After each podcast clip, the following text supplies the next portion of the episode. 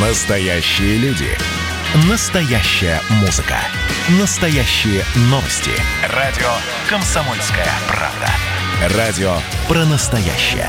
97,2 FM. эм.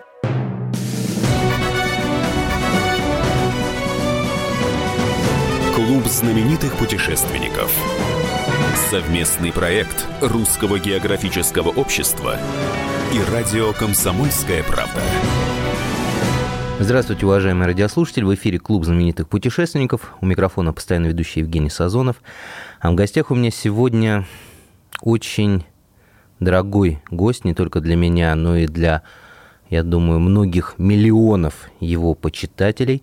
Это легендарный журналист, человек, который открыл э, большой аудитории огромное количество настоящих героев. Человек, который работает даже сейчас, когда ему исполнилось 85 лет, а случилось это 25 сентября.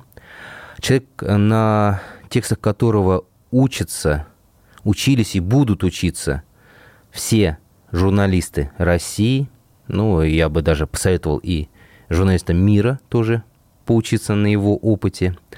Это легендарный журналист, человек, который начинал в «Комсомольской правде», Геннадий Николаевич Бочаров. Но прежде чем мы поговорим о его приключениях и путешествиях, наша традиционная рубрика «Новости РГО».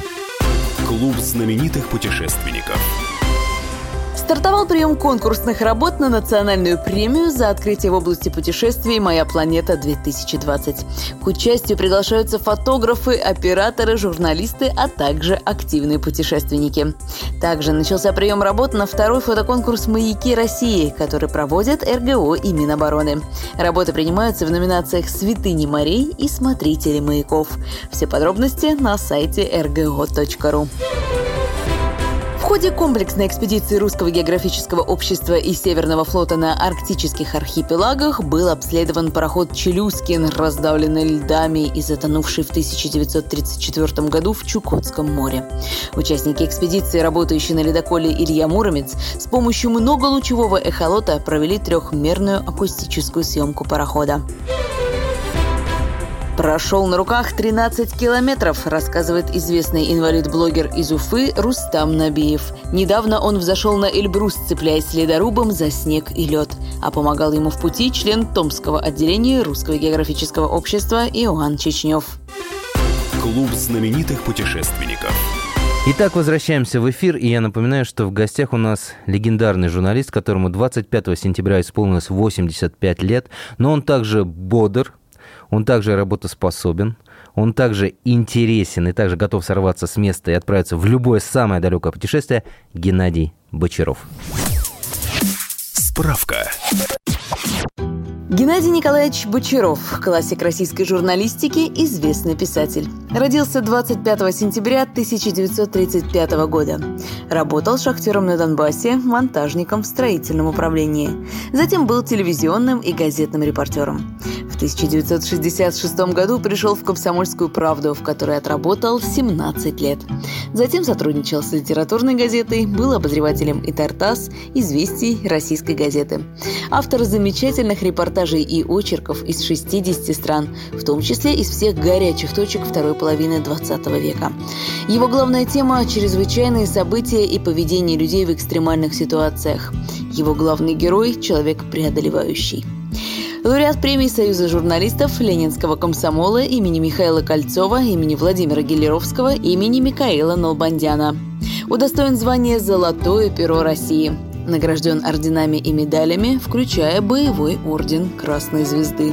Геннадий Николаевич, ну, я слышал и тоже читал в некоторых книгах, что путь в журналистику был, э, ну, скажем так, не усеян отнюдь розами, да, и что в одной из э, региональных газет, вот, где вы пытались работать, там даже отказались э, от ваших услуг, типа сказали, иди учись, пиши, а в «Комсомольской правде» увидели ваш талант и приняли. Вот эта легенда, она правдива или же, опять же, истории Древней Греции?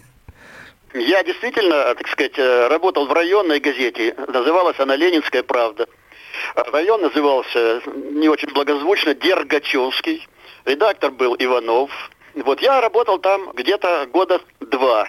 Так получилось, что он, ну, любил линотипистку одну в типографии. Тогда свинцом набирали на линотипах. Это да, сейчас. я застал еще так.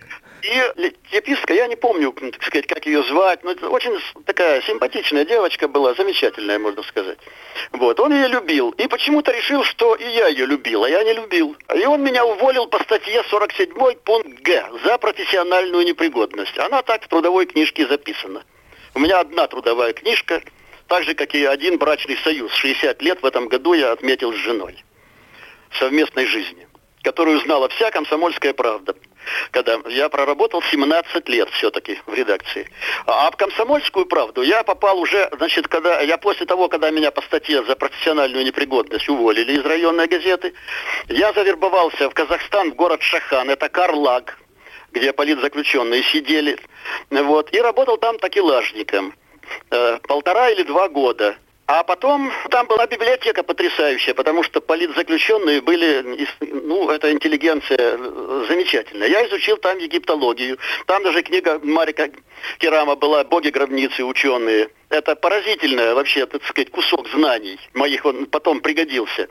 А, а потом туда приезжала Каракандинская студия телевидения, снимали. Когда я уезжал уже вот из этой газеты, районной «Ленинская правда», вот, я опубликовал в «Комсомольской правде» первый свой материал.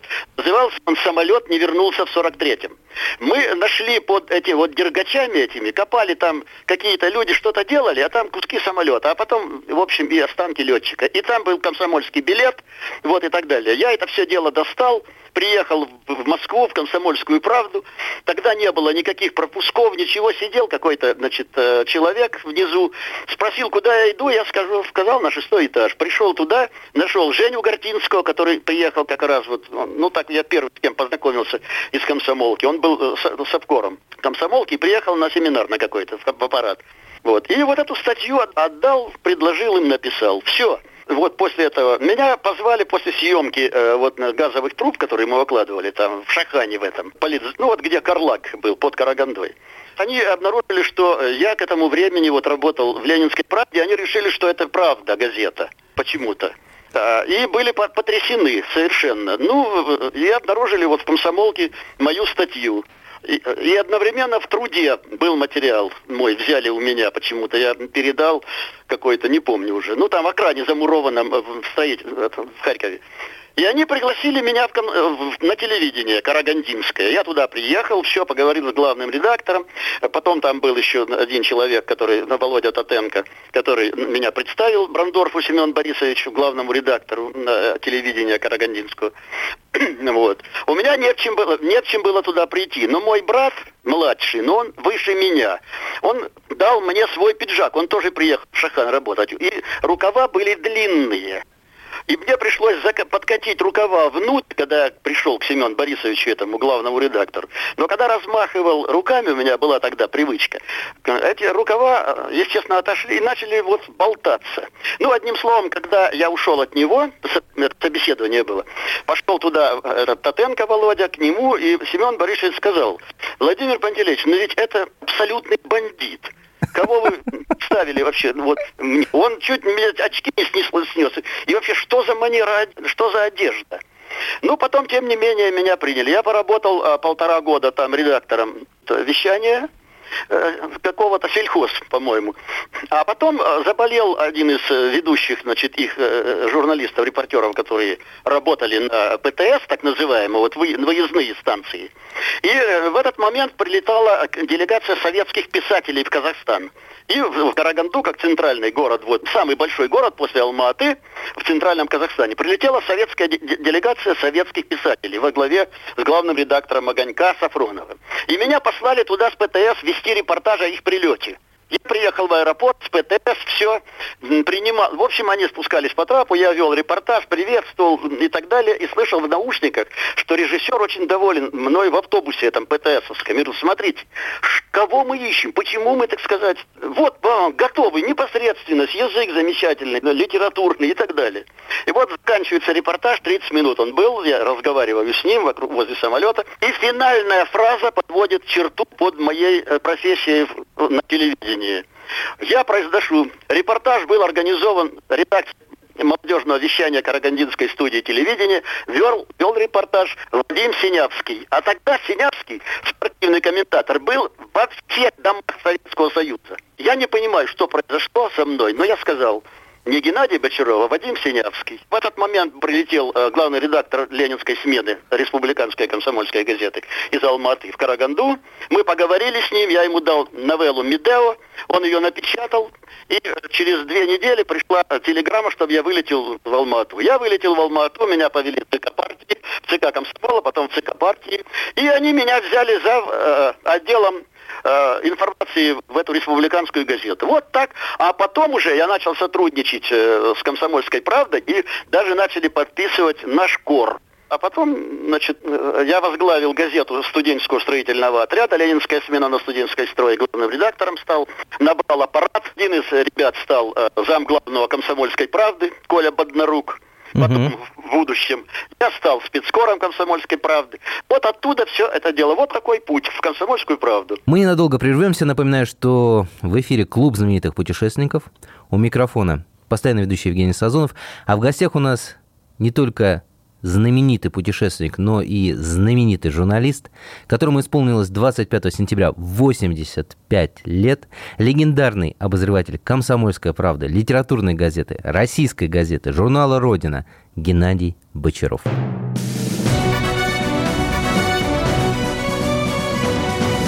Клуб знаменитых путешественников. Совместный проект Русского географического общества и радио «Комсомольская правда».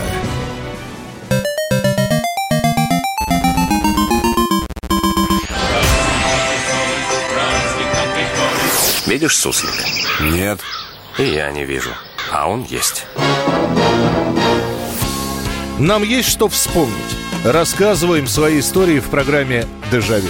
Я, Михаил Антонов, жду вас каждые выходные в 11 часов вечера по Москве. I'll be back.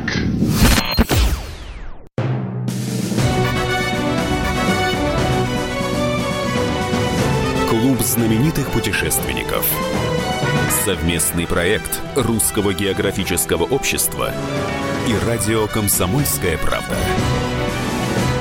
Возвращаемся в эфир. И снова здравствуйте, уважаемые радиослушатели. У микрофона постоянно ведущий Евгений Сазонов. В эфире клуб знаменитых путешественников.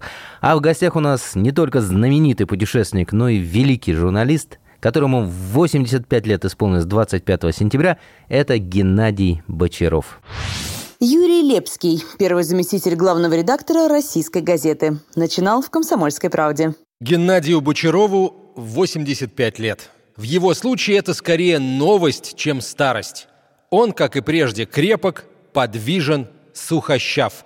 Любая его публикация становилась событием. Ее обсуждали, а автора знали в лицо. Он объездил весь мир, бывал в гостях у президентов и обитателей трущоб. К нему в гости приезжал великий Габриэль Гарсия Маркес. Я и по сей день убежден в том, что Бочаров – лучший русскоязычный репортер 20 века.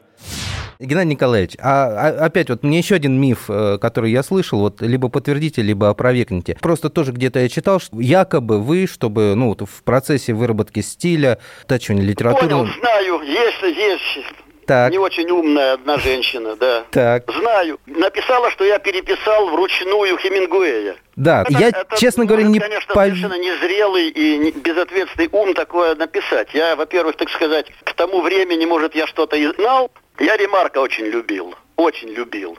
И простоту его письма, я еще раз говорю, самое страшное – склониться к какому-то имени, и потом не надо обращать внимание особо на свое имя. Склоняться к какому-то, не вырабатывая свой стиль себя я переписываю и сегодня. Первый абзац и последний по 8, по 10 раз. Я потом как-то в разговоре, э, значит, с этой женщиной, я сказал, надо быть лишенным всего, чтобы ляпнуть. Я знаю, что это ходил такой миф.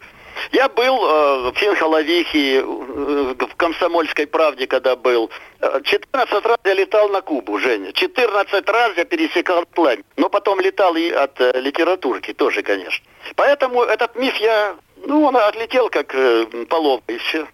Я очень рад, что вы его опровергли, потому что теперь у меня ваш образ сложился правильно. Потому что вот эта вот история, она выбивалась из вашего образа абсолютно. И я думал, ну неужели, ну почему, ну как, ну зачем? Владимир... Не, ну это не глупость просто ну, такая. Не... Абсолютно согласен, абсолютно. Тем более это вообще бесполезно как-то. Ну я был, я э, вот потом в комсомолке, я, кстати, напечатал, был в гостях у Мэри Хемингуэя, когда она уехала с Кубы уже в Нью-Йорке, который он не любил, наверное, после его самоубийства уже. Я с ней имел очень долгий разговор в ее квартире в Нью-Йорке куда она перевезла много. Она там сделала большую квартиру, показала, что прикупила у соседей. Но для архива его. У него прекрасные картины были в Финхоловихе и на Кубе. Там сейчас музей, по-моему, сделали. И я в «Комсомольской правде» напечатал большой материал. В Нью-Йорке назывался он у Мэри Хемингуэй. Вот. И она потом я Совкору в Нью-Йорк, а он позвонил и говорит, что э, вот Мэри прочитала этот э, ну, материал нормально, но ее немножко, так сказать, покоробило э, начало. А там была такая фраза, действительно, она не очень тактична по отношению к женщине. Тем более к такой... А это Мэри Хемингуэй, ее фамилия Ошт. Она э, знаменитая журналистка была от Форчума, работала на Втором фронте во время Второй мировой войны э, спецкором. Она знаменитейшая журналистка была. И у меня та, фраза была такая в самом начале, я до сих пор помню этот укор то миссис Мэри открыла, когда дверь и уже в квартиру, она была в спортивном костюме, небольшого роста, э, рождественская елка за ее спиной сияла, как ее прошлое. Ух ты! Вот это фраза ей, что у женщины, ну, надо, надо было, ну, какая-то бестактность, по всей вероятности, была. Ну, она принимала прекрасно совершенно. Я ей подарил э, тоже книгу «Великолепно молодая гвардия» издала э, не, книгу «Непобежденный» в кожаном переплете. Ну, в общем, прекрасно сделали. За нее я получил премию Ленинского комсомола, которую получал с Алей Пахмутовой, Колей Добронравовым и Виталием Севастьяновым, космонавтом. Кстати, вот, э, Женя, о Виталии Кос... Э, Севастьяновым. Ну, вы знаете, что Голованов ввел репортажи э, со старта да, да. космических полетов. А я на приземление летал. Оформлен был через ЦК партии, там, в общем, целая история. Вот. И однажды на приземлении Виталия Севастьянова он подарил мне на Байконуре мы потом, ну, в общем, естественно, встречались много раз. Он подарил мне фотографию с надписью там то-то, то-то. Э, Гена, у меня такие грустные глаза, потому что в космосе мне исполнилось 40 лет, по-моему. Я не помню сейчас. Вот. И я написал э, репортаж как-то, он долго ходил почему-то, ну такой, ветка с космодрома называлась. Сломился Гагаринской площадки, откуда, ну, Юру запускали. Я поломал кусочек саксаула и привез в Москву, и в редакции комсомолки меня в коридоре все спрашивали, зачем ты эту корягу? Кстати, Репин спросил меня, зачем ты корягу эту приволок? Ну, для меня я объяснил, что это такое – вот эти лунные ночи в центре пустыни, там, вот, а саксаули, что это самое мужественное растение, что в изломах его в ветках, в узлах, это вот, это моменты его жизни за жизнь, в, в песках, жара, ветры, ураганы и так далее. Вот это я вложил. И написала фотографии и надпись в этом материале ветка Скомсодрова была.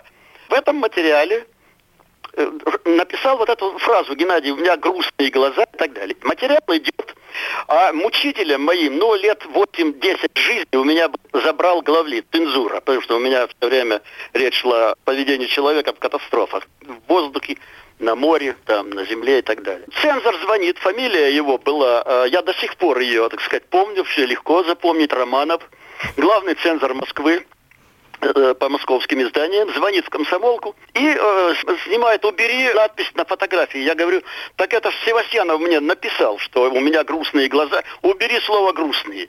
Я говорю, ну, ну а как? Ну, ну у него действительно и на фотографии грустные. Убери слово «грустные», иначе сниму все. Я заменяю это дело невеселые.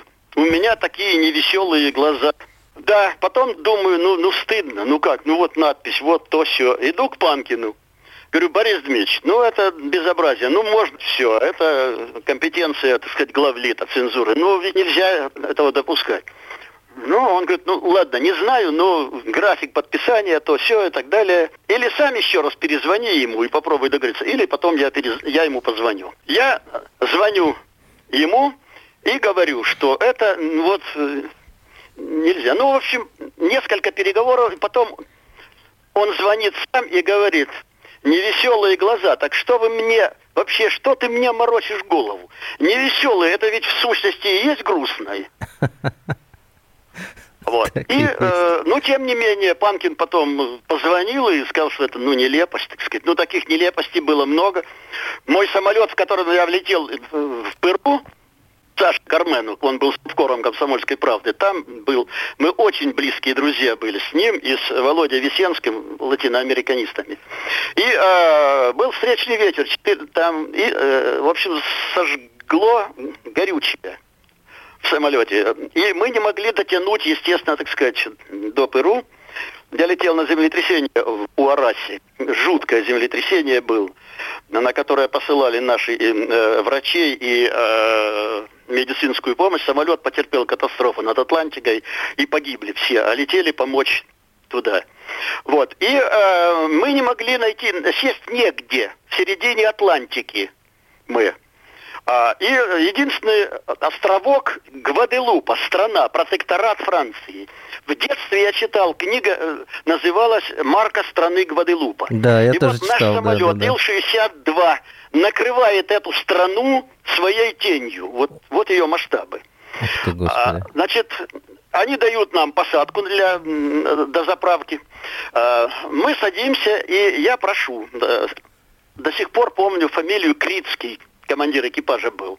Не помню имя. Я говорю, свяжитесь с ними, чтобы они мне показали страну эту. Он связывается, и они говорят, хорошо, мы покажем, провезем его, так сказать. Вот.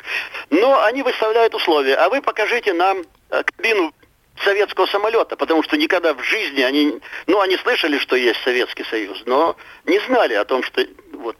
Мы согласились, но помедлили немножко. Вот. То есть, э, ну, ладно, это как говорится, такие, ну, истории, их много. Мы снова прервемся на небольшой перерыв. Напоминаю, что в эфире работает клуб знаменитых путешественников. У микрофона постоянно ведущий Евгений Сазонов. А в гостях у меня очень дорогой мне человек, знаменитый журналист, знаменитый путешественник Геннадий Бочаров.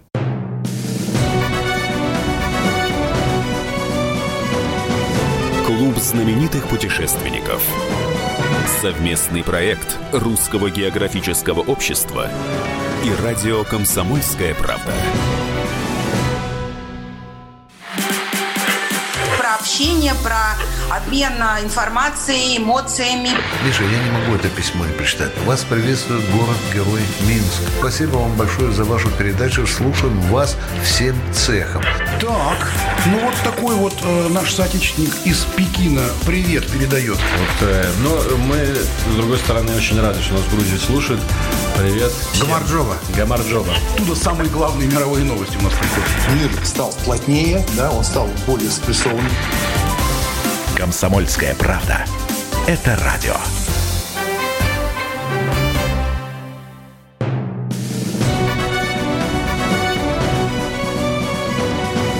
Клуб знаменитых путешественников. Совместный проект Русского географического общества и радио «Комсомольская правда».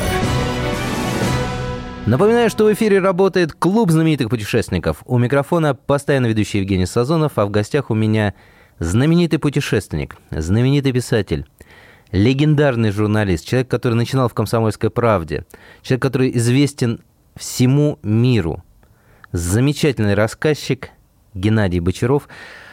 85 лет исполнилось 25 сентября этому очень интересному человеку, с чем его, собственно, и поздравляем, и продолжаем задавать вопросы. Владимир Снегирев, писатель, журналист, сапкор российской газеты по странам Центральной и Восточной Европы. Начинал в «Комсомольской правде». Когда он появлялся на шестом этаже, то народ выскакивал из всех комнат. «Гек! Крокодил!» А он шагал гордо по нашему длинному коридору, шумно выдыхал носом воздух, снисходительно улыбался и на расспросы всегда отвечал одно и то же. «Был в одной стране, встречался с одним человеком, Написал одну штуку. Скоро узнаете. На завтра мы открывали газету и узнавали. И это всегда был гвоздь, сенсация. Журналистика высокого класса. Хоть ростом Бочаров и ниже меня, но я всегда смотрел на него снизу вверх, как на скалу, к которой не подступиться. Геннадий Николаевич, а вот по вот этим вот, это был самый опасный момент, который вы переживали? Одна ночь в моей жизни была действительно жуткой в Кабуле. Потом я летал много раз в Кабул во время войны. Что произошло в Афганистане в первый мой прилет?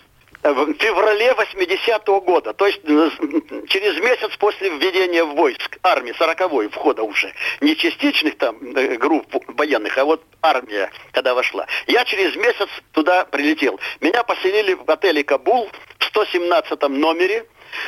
Все стены пробиты пулями, плафон болтается, телефон вырван э, и так далее, что-то, ну, как битва была. Вот. Э, в этом номере не, не задал, в общем, меня первого поселили туда после того, что там произошло. Там был убит американский посол, посол США в Афганистане Адольф Дабс. Эта история жуткая совершенно была. Вот меня туда поселили. И, э, значит, через несколько там дней я пережил худшую ночь своей жизни. Был мятеж потрясающий, когда весь Кабул, там пылали эти с факелами. В общем, э, какие-то э, жуткие люди, которые кричали, окружа, окружили наш отель, вот этот Кабул. И э, единственное, что они кричали, Шурак Марк, то есть советским смерть, это был какой-то кошмар ночь. Вот это действительно страшно просто было, потому что прорваться к нам, как прорвались потом, я знал. У нас была одна граната, никакого оружия не было, чтобы уничтожить себя, но мы уже знали, что самое страшное – это э, смерть у духов. Вот, то есть они, они отрезают пальцы, отрезают э, ноздри, вырезают. Ну, то есть они добиваются того, что поруганной оказывается даже смерть твоя. Вот чего боялись мы. Действительно, это было страшно. Как я жалел о том, что я не погиб вот в пещерах Лаоса, в долине Накай. У меня где-то под 60 стран, куда меня посылали на разных континентах. И были жуткие э, вещи. Но плен у духов это ужасно. И когда мы уже поняли, Гарри, соседний отель Пак, был, он пылал как сток, э, гигантский сток сена. Э, пылали автобусы Чавдар, это брат, братские братский дар афга... Э, болгарского народа, афганскому народу был. Вот. Они, все пылало. Вот. И э, мы поняли, что все, связь с посольством не работала, отрезаны, охрана сбежала афганская из, из вестибюля. Вот. И вдруг уже ломаются на нашем этаже, выбивают там двери, и, ну, все, понятно, все, конец. Как уничтожить себя? Одна граната, ею не одаришь смертью. Э, мы дипломаты там были, вот журналисты. Вот. И вдруг я вижу, впереди бежит кривоногий до ужаса, маленького роста, значит, майор и кричит наш, мятеж, мятеж в БТР, в БТР, в БТР, мятеж. Вот. И нас всех, в общем, как они прорвались через тысячи, которые орали на ночных улицах Кабула. Вот. Я не знаю, как прорвались, но нас, я помню, через Тримплекс, но с одной стороны у меня ботинок был в щеке. Через Тримплекс я видел, как горели, горели некоторые, значит, и дубалы, вот, в которых торговля шла и так далее. Вот, и меня привезли вместе с другими ребятами, привезли, э, а, и Тимур Гайдар был, да, еще. Вот э, привезли в посольство, и мне, меня поселили в кабинет, не знаю кого, я положили, сказали, ложись, э, спи на столе. Вот я спал под портретом Леонида Ильича Брежнева, который, у, а у посла были хорошие отношения с ним. И вот э, я удостоился чести, э, значит, спать его портретом. Слава богу, он не упал. Вот эта ночь была действительно тяжелая. Какие страны, может быть, произвели наибольшее впечатление и где понравилось больше всего? И существует ли ответ на такой вопрос? Понимаете, Женя, дело в том, что э, страны, как люди, в общем-то, тоже, вот, есть страны, в которых я, допустим, я в Англии много раз был, у меня выходили книги там, так же, как и в Америке, там, вот, выходили книги. Или там во Франции, я везде там был. Ну, как-то вот влюбленности такой, ну, во-первых, э, комсомольская правда послала меня впервые, тогда нельзя было в кап-страну лететь, никаких командировок. Э, если ты не прошел хотя бы одну Польшу, там, Болгарию, социалистическую, да? страну. Да, крещение Меня социалистической страны. человека поселкового, парня, который вырос в поселке, шахтера, вот, э, монтажника, меня впервые послали сразу в Лондон. Конечно, я был ошеломлен. Меня встречал там, значит, наш СОПКОР комсомольской правды и Мелор Стуруа. Это было, конечно, впечатление было, ну, совершенно потрясающе. А потом я влюбился в Кубу, конечно. И летал, вот я говорю, 14 раз за годы прилетал к Фиделю Кастру, именно там я познакомился с Габриэлем Гарсером Маркесом. Потом он уже, ну, потом у нас были отношения с ним лет пять, мы встречались в разных местах. И в Анголе, когда штурмовали, там, штур, когда Луану освобождали, Луанду. Вот. Э, а потом Маркес, как вот тоже известная история, когда он с Мерседес с женой прилетал в Советский Союз, он хотел встретиться с Брежневым и взять у него интервью его позвали, Маркиса. Это до того, как он Нобелевскую премию получил. И «Осень патриарха» была написана, и уже главная его работа, всемирно, действительно, это «Сто лет одиночества». И он в Москве, э, он приезжал вместе с Мерседес ко мне домой, был в гостях. Вот. Но эта история грандиозная совершенно, потому что когда он подъехал, ему чайка, правительство выделило чайку, такой гигантский автомобиль, тяжелый, вот. И когда э, минут за 10 до приезда у моего, к моему подъезду уже, я с сыном спустился вниз, потому что вырубились оба лифта, а я жил на 16 этаже. А Габриэль перед этим перенес очень сложную желудочную операцию. Ну, очень сложную. И, в общем, я ему сказал, Габо, вот что делать. Оба лифта стоят. Я позвонил Виталию Игнатенко. Он работал на очень высоком уже посту. Он звонил в Моссовет, вот чтобы ремонтную бригаду немедленно послали там, и так далее. Ну, в общем, надо было выход делать. А сын мой, 15-летний, царство ему небесное, мы его потеряли. Вот, он э, сказал, предложил э, и мне, и Габриэлю э, подняться на лифте в соседнем э, подъезде. А, и, а через и перейти через крышу, да? Вот эта и история. через пожарный люк пролезть к нам тут в наш подъезд, опуститься. Через пожарный люк. Но будущий лауреат Нобелевской премии отказался и сказал, пошли. И вот мы шли, на нем костюм был потрясающий. А в каком состоянии были подоконники в советских домах, а это был, кстати, Дом правды газет. И мы через каждые три этажа останавливались, и он, э, Габриэль, садился на подоконник. То есть штаны у него стали, по-моему, цементными после этого, и от пыли, и от всего. И когда мы поднялись все-таки на 16 этаж, э, подошли, вошли уже в квартиру, э, моя жена, ну, стол накрыт, она, там холл был такой большой, квартира замечательная была там в этом доме, правда. Они увидели стол накрытый, и Мерседес говорит э, Габриэлю, мужу, впервые за время поездки мы заработали свой обед физическим трудом. Какая прелесть. Я слышал эту историю, но я думал, что это легенда. Нет. А мы в 12 спускались вниз опять пешком. Все стояло, ничего не, не сделали. И когда выходили из подъезда, оба эти лифты как вот на попа гробы поставленные были, стояли, мертво. И э, Габриэль посмотрел на э, эти лифты стоящие и произнес одно слово. Социализм. Все. И они улетели. Жена дала Мерседес банку варенья, которое сама сварила из черной смородины. Вот. Потому что им очень понравилось. И все, больше я Габриэля не видел. И, ну, до этого мы очень много раз встречались, и все было замечательно. Мы снова прервемся на небольшой перерыв. Напоминаю, что в эфире работает клуб знаменитых путешественников. У микрофона постоянно ведущий Евгений Сазонов. А в гостях у меня удивительный человек, знаменитый путешественник, знаменитый журналист, человек, которому исполнилось 85 лет 25 сентября, но он работает, работает и продолжает работать и радовать нас своими замечательными текстами. Я, конечно, говорю о Геннадии Бочарове.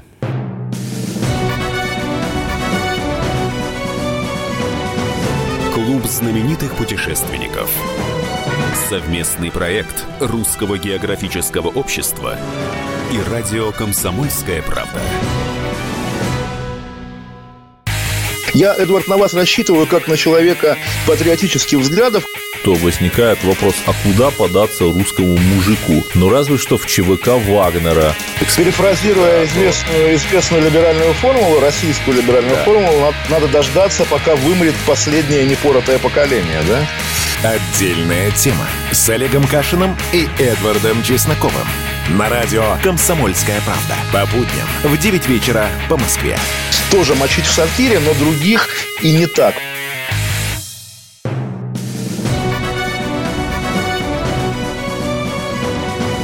Клуб знаменитых путешественников. Совместный проект Русского географического общества и радио «Комсомольская правда». Возвращаемся в эфир. И снова здравствуйте, уважаемые радиослушатели. У микрофона постоянно ведущий Евгений Сазонов. В эфире клуб знаменитых путешественников. А в гостях у нас не только знаменитый путешественник, но и великий журналист, которому 85 лет исполнилось 25 сентября. Это Геннадий Бочаров. Андрей Дятлов, заместитель главного редактора «Комсомольской правды». По его очеркам до сих пор учат писать молодых. Как-то сразу его стиль у нас в комсомолке, где в его время работали просто золотые перья, стал узнаваемым даже среди них. Про него как-то пошутили, что ГЕК – это аккумулятор, заряжающийся на ходу. Точно, неутомимый он не вылезал из командировок. Был первым журналистом, попавшим на афганскую войну. Объездил более полусотни стран и везде искал одного своего героя. Как сам говорил, человека преодолевающего – сильную личность в экстремальных условиях. Геннадий Николаевич, ну вот э, коснулись э, темы журналистского творчества, журналистского профессионализма. Какие советы вот молодым журналистам можете дать, вот кроме того, чтобы не быть похожими на других? Как э, в себе развивать талант, как его культивировать? Что нужно делать, что читать?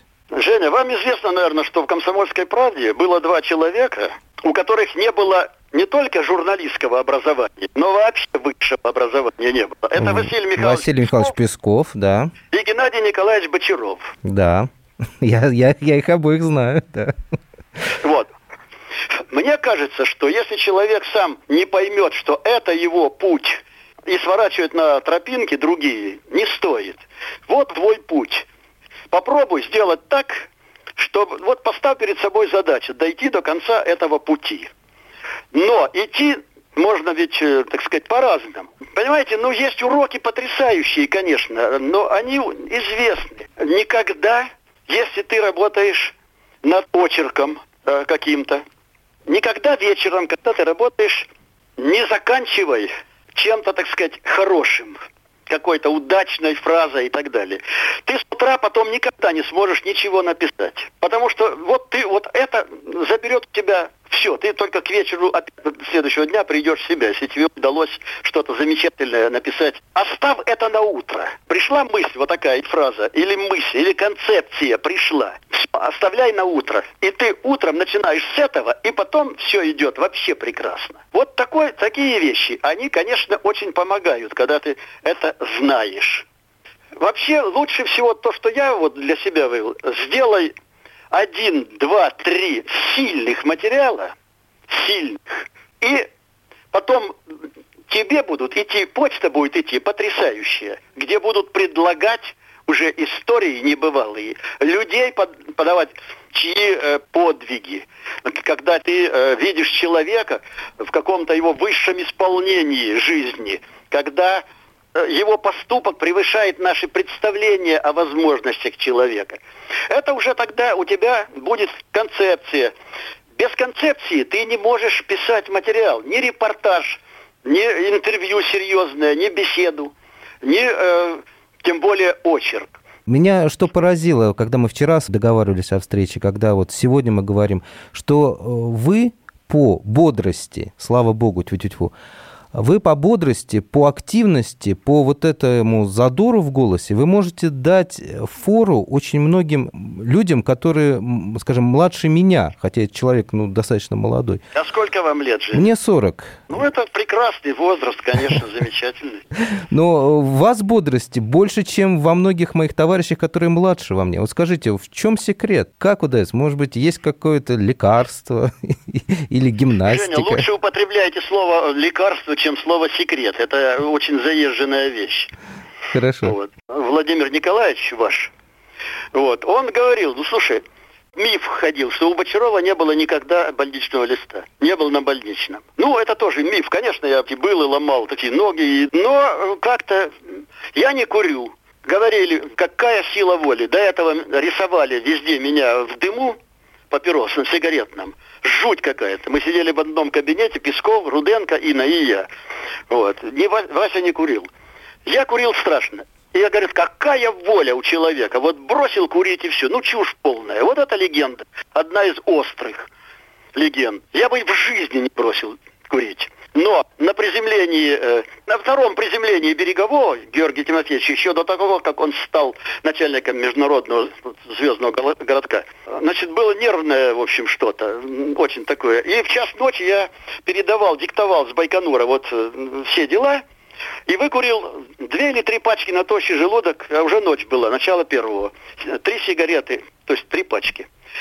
И когда кто-то зашел и, ну, в общем, матом, так сказать, меня покрыл, что стоит автобус, тебя ждет на ужин, а ты еще до сих пор здесь, я подскочил и тут же упал.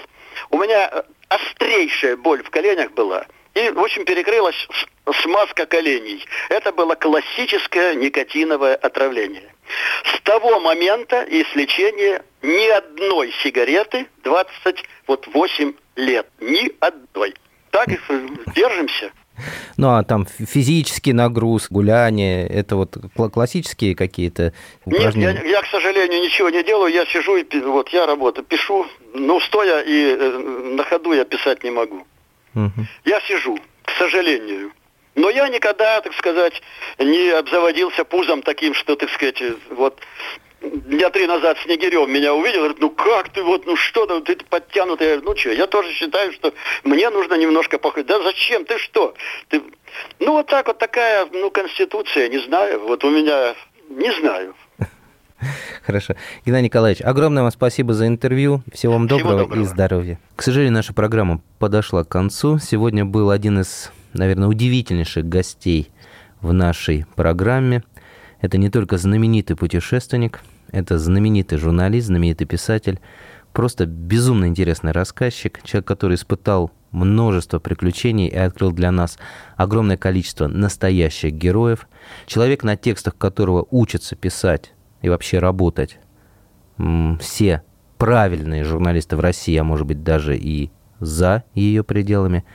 Это человек, который 25 сентября отпраздновал 85 лет, с чем его, собственно, поздравляем. Желаем здоровья, такой же работоспособности и желаем как можно дольше радовать нас своими замечательными текстами. Это Геннадий Николаевич Бочаров. Знаменитый путешественник, знаменитый журналист и просто безумно хороший человек. У микрофона работал Евгений Сазонов. Мне было сегодня особенно приятно вести эту программу. И скажу больше, сегодня я научился очень многим вещам и приобрел новый опыт. Я рад, что вы тоже можете приобретать новый опыт, читая тексты Геннадия Бочарова, слушая нашу программу и, конечно же, путешествуя и изучая географию, царицу наук.